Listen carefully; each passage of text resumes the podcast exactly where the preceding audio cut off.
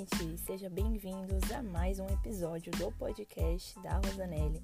Eu sou a Jéssica Rosanelli, sou psicóloga, atuo na área de relacionamentos, autoestima, tudo que a psicologia ensina de melhor eu trago de uma forma mais prática para que você consiga aplicar. E hoje eu quero te ajudar a se comunicar melhor com o seu parceiro.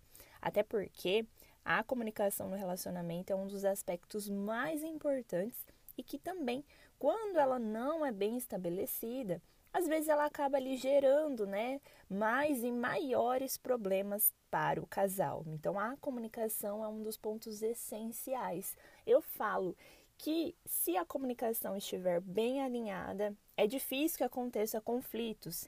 Então, já vamos começar aí com uma dinâmica que vocês podem utilizar hoje, se for possível. Peça para o seu parceiro pegar algum objeto aí que esteja de fácil acesso, o qual você não veja. E depois você fica de costas para o parceiro e aí ele pede para ele começar a descrever, sem que fale o que é, tá? Não, não dá para ele falar o que é. Então, peça para que ele vá descrevendo. Você vai tentar desenhar esse objeto do jeito que ele está falando. Então, ele vai pegar um objeto, vai começar a descrever para você, e aí você vai começar a desenhar de acordo com as características que ele está falando. No final, vocês devem comparar o objeto real e o objeto desenhado. O que, que eu quero mostrar com isso. A reflexão é que se ali no momento um dos parceiros estava realmente 100% disposto a descrever bem o objeto e o outro estava 100% disposto também a ouvir a questão de se comunicar da forma mais integral possível, né? A outra pessoa, tanto a pessoa que está descrevendo, ela está 100% disposta e o outro que está ouvindo, ele também está 100% disposto ali, principalmente a ouvir todos os detalhes que o parceiro estava dizendo. Claro, né, que poderão existir aí algumas incongruências. Só que agora imagina no dia a dia. A comunicação ela fica ainda um pouco mais complexa. Isso tudo acontece porque a gente pensa que conhece o outro, né? A gente pensa que já conhece o suficiente, já conhece o bastante.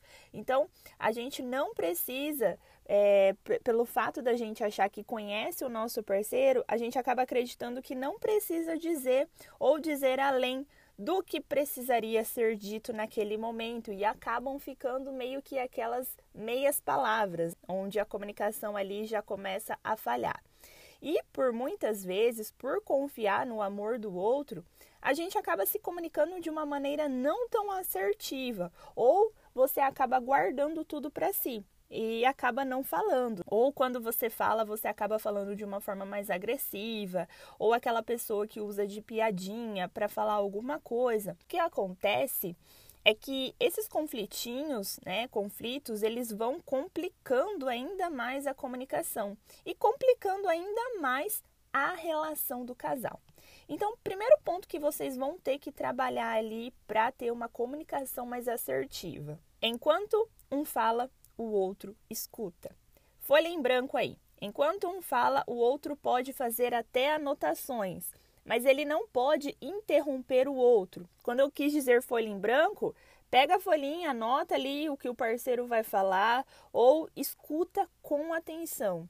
É, essa pessoa ela não pode ficar te interrompendo tanto quanto o outro fala, né? Quando o outro estiver falando, não interrompa e com você a mesma coisa também, né? Depois que o outro falar, daí é a sua vez de falar. E aí, com, eu quero dizer, com um bloco de notas ali, com a, as anotações, você pode consultar ali no papel quais são as principais observações que você fez quando o seu parceiro falou, para que você não esqueça. Isso é ter uma comunicação mais assertiva, tá? Não digo que você tem que ficar ali com a folhinha atrás do seu parceiro todos os dias, ou daquela pessoa que você quer ter uma relação ali mais assertiva.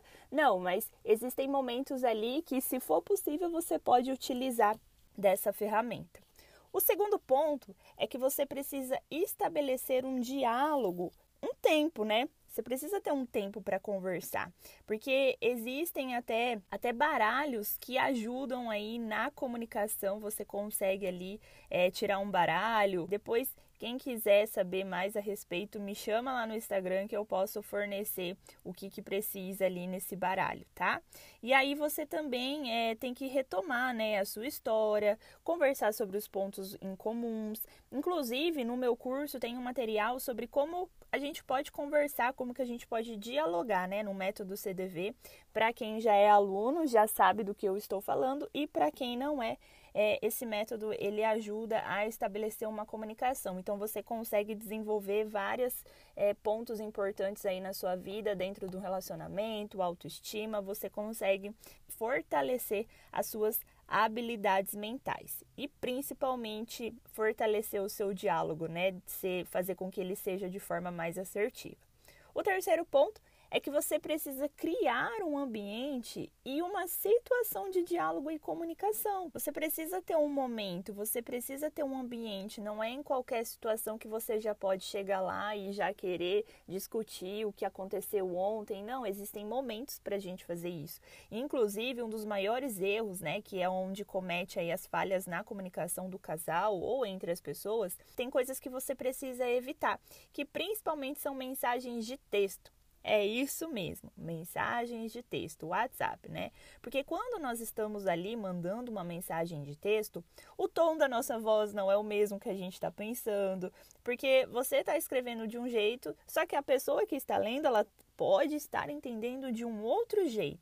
Às vezes não tem aquela situação, né, que você manda alguma coisa e logo em seguida a pessoa fala assim: "Você tá brava comigo?" Você tá bravo comigo? E aí você pensa assim: "Não, né? Eu digitei aqui a mensagem normal, só que a outra pessoa ela não consegue aí é, entender o nosso tom de voz, né? Porque você está escrevendo de um jeito e a pessoa está entendendo de outro. Então tem assuntos, tá, gente, que são necessários ali a conversa, liga, faz videochamada, ter o diálogo ali constante, principalmente se for pessoalmente. Então, se já é um casal que tem falhas de comunicação, é melhor você evitar, né? Opte aí, igual eu, eu falei para vocês, opte mais por uma mensagem de voz. Espera para falar pessoalmente, porque isso é importante. Um outro erro é a questão de piadinhas, de trocadilhos, que podem fazer com que a pessoa interprete de uma outra forma também. Então, quando você for discutir algo, colocar ali os pontos nos is, você precisa ser o mais clara possível na sua comunicação. Você precisa deixar as coisas claras para que as pessoas entendam, tá? E para que você consiga evitar aí os conflitos certo? Um outro erro também é achar que a pessoa consegue presumir ou achar que o outro está entendendo o que a gente fala. É muito comum a gente não usar uma linguagem é, não tão verbal, né? Às vezes a gente usa algum gesto ou alguma expressão e a gente subentende que o outro entendeu que nós estamos chateadas, aborrecidas ou que nós não gostamos. Então evite esse tipo de comportamento, tá? Não comunique só por gestos ou expressões. Então a fala ela é muito importante também, porque não necessariamente o outro ele não entendeu o que você quis dizer. É que você fica achando que ele entendeu da mesma forma que você quis se expressar. E às vezes pode acontecer aí confusões. Você entende uma coisa, o outro entende de outro jeito e aí gera mais conflito. Evite acumular conflitos. O que, que é muito comum? Você não conversa, ah, mas eu estou chateada com ele e ele comigo. E aí, quando surge alguma pontinha de conflito, vem tudo como se fosse uma avalanche, né? Vem tudo à tona de uma vez só. Aquilo tudo que eu não disse, aquilo tudo que eu não falei para ele lá atrás, veio tudo agora. E aí você acaba despejando isso tudo em uma pessoa, acaba gerando ali uma discussão que só. E muitas das vezes acaba sendo algo ali bem grave, algo que, que você poderia já ter evitado ou já ter sempre estar tá conversando com o seu parceiro, explicando, ao invés de deixar acumular. Então, alguma coisas que poderiam ser resolvidas ali com muito amor acabam que sendo resolvidas com mais discussões, mais desentendimentos e acaba gerando uma briga que não precisava. O que, que acontece é que essas coisas aí que às vezes que você acumula, você já pode ir tendo um diálogo no decorrer da semana, dos meses, não deixa acumular.